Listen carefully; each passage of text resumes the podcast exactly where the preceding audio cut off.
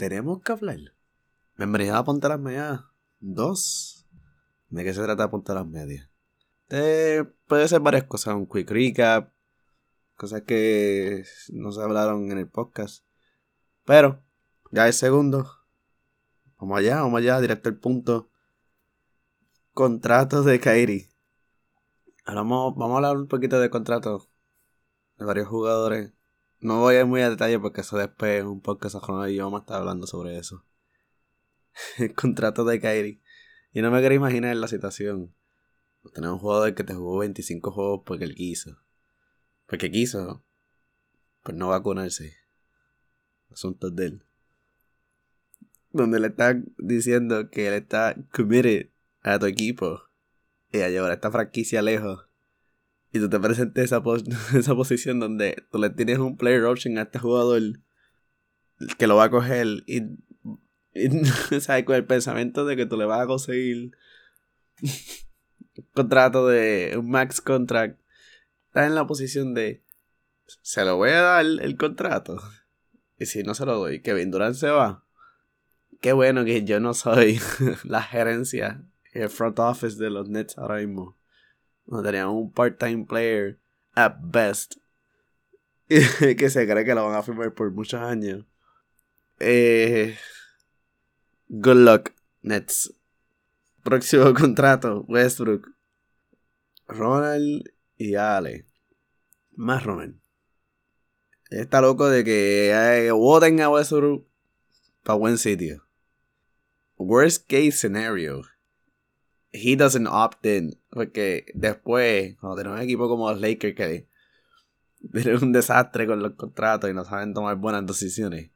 Y están por encima del cap y tienes este cap de Westbrook donde que aunque él no se aunque él no firme o sea como que if he doesn't opt in no nos dan el MLE no nos dan minimum contract para poder rellenar el roster de role players y no me puedo saber yo no qué sé qué es pensar que la peor alternativa es que él se vaya and he doesn't opt in. ¿Sabes? Yo no estaba pensando, yo no quiero ser los yo no quiero ser los Lakers, hasta menos todavía quiero ser los Lakers, y ese, los Lakers. y ese es mi favorito equipo de la liga. Qué desastre, qué desastre, fue un desastre dejar ir a Caruso para coger a THT. Para coger a THT. Para retener a THT. No difiere de mis opiniones, pero. Dejamos ir a Caruso. Conseguimos a Westbrook que, en mi opinión, él no hizo nada que no esperábamos que él no iba a hacer. Él no hizo nada que no esperábamos que iba a hacer. Esa es la verdad. No sé por qué están sorprendidos que él jugó de la manera que jugó yo mi mensaje original fue no era mi primera opción porque había mejores opciones como conseguir a Body como conseguir a Tirose, como en hindsight.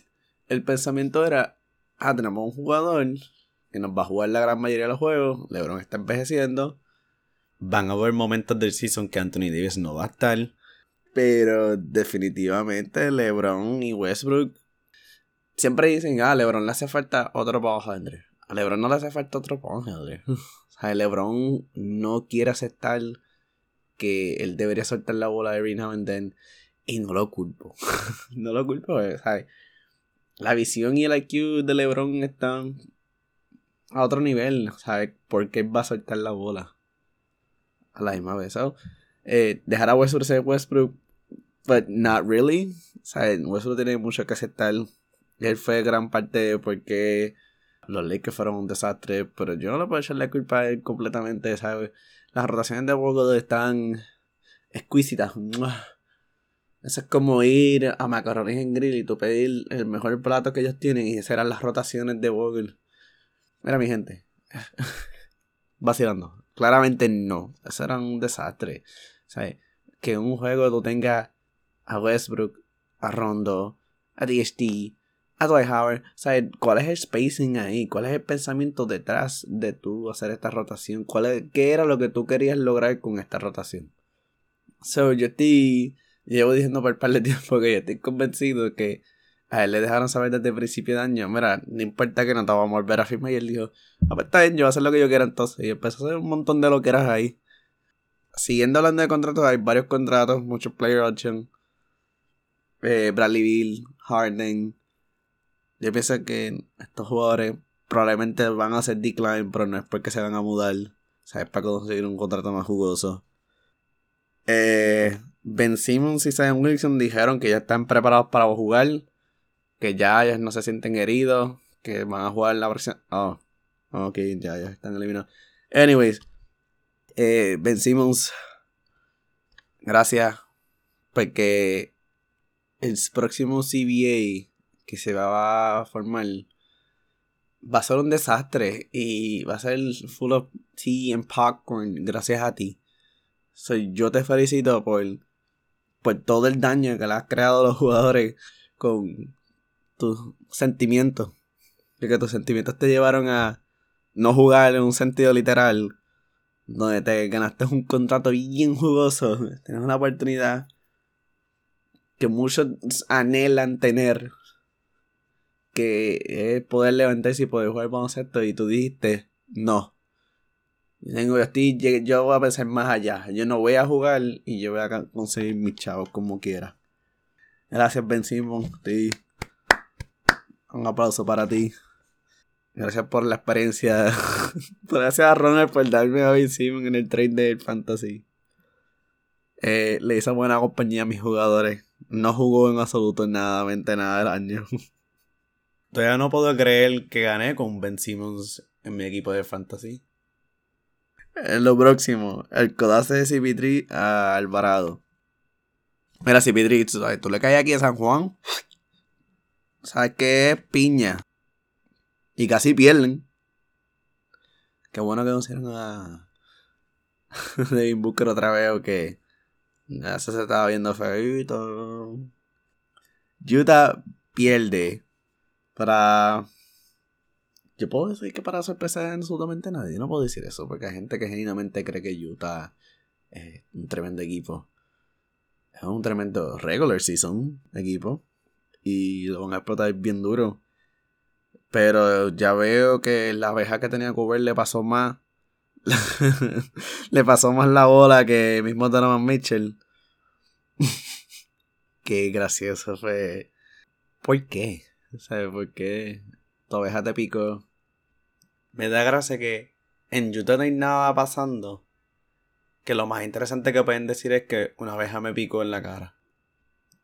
Quería decir, realmente lo, escribí y quería mencionarlo como la bicicleta de Clay. La bicicleta de Clay corrió más que Ben Simon este año. Vamos a ser sinceros. Lo. A ver. ¿Qué tengo en el papel aquí? Este es el mismo papel de la semana pasada. DeJounte Mary Tampering. Wow. ¿Cuántas veces Ronald hemos dicho? No hagan tampering. No hagan tampering. Mi gente. Amado. No hagan tampering, please. Favor. Y más con una foto Photoshop así, bro. O sea, Charlie no se van. No es tiempo para eso. Ay, DeJounte Murray. Esto es lo que pasa cuando tú no te ganas Most for Player. Esto es lo que sucede. Empiezas a tampering. Estamos velando. No importa dónde estés, estamos velando. La última, última cosa que tengo que decir. La apuesta de Ali Ron. No puedo creer que Ronald ganó. Ronald en el podcast pasado, en el episodio número 7, si no lo has escuchado, deberías escucharlo. Él menciona que yo dije que él perdió. O que va a perder. A lo próximo que voy a poner ahora mismo.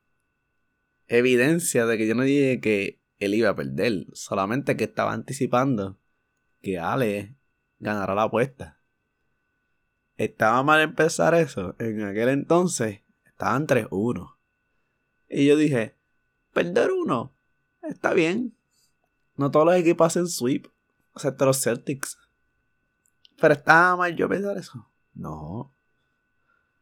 Pero que iban a ganar dos juegos. Era gracias, Dos River, Dos River. Gracias por Ronald te manda las gracias. De parte, mira, yo soy el portavoz de Ronald en este momento. Él te manda las gracias. Porque ese último juego de entre Filadelfia y Toronto, qué barría ustedes les dieron a Toronto. Ustedes yo sé que ustedes lo hicieron a propósito. Era todo parte del plan. Ahora entonces, vamos a escuchar la mala que le tiré a Ronald. La apuesta de Ronald y Ale todavía sigue viva. Está 3-1. No sabes, no se pudieron ir en sweep. Pero yo estoy anticipando de que Ale se gane ese Chick-fil-A. Y con eso concluyo el episodio. Ponte las medias. Quick episode siempre. Nunca va a ser largo. Unless. Hasta la próxima. So. Eh, resulta que se me olvidó por completo el juego de Minnesota y Memphis. So. Nada, Memphis ganó. Será todo. Eh, pensamiento rápido. Se nota que D'Angelo Russell y Carl Towns no estaban preparados para los playoffs. Me da gracia que Carl Anthony Towns se estaba despidiendo de la audiencia como si estuviera promediando 30 y 10. Y nada, tuve que recoger el papel del piso. So, ahora sí, concluye el episodio. Lo más triste que han sucedido varias cosas desde que se me olvidó hablar de Memphis y Minnesota. Comenzando con el round 2. Pero se sintonizan para el próximo episodio del podcast donde estaremos hablando de eso definitivamente. Ahora los papeles se van a quedar en el piso.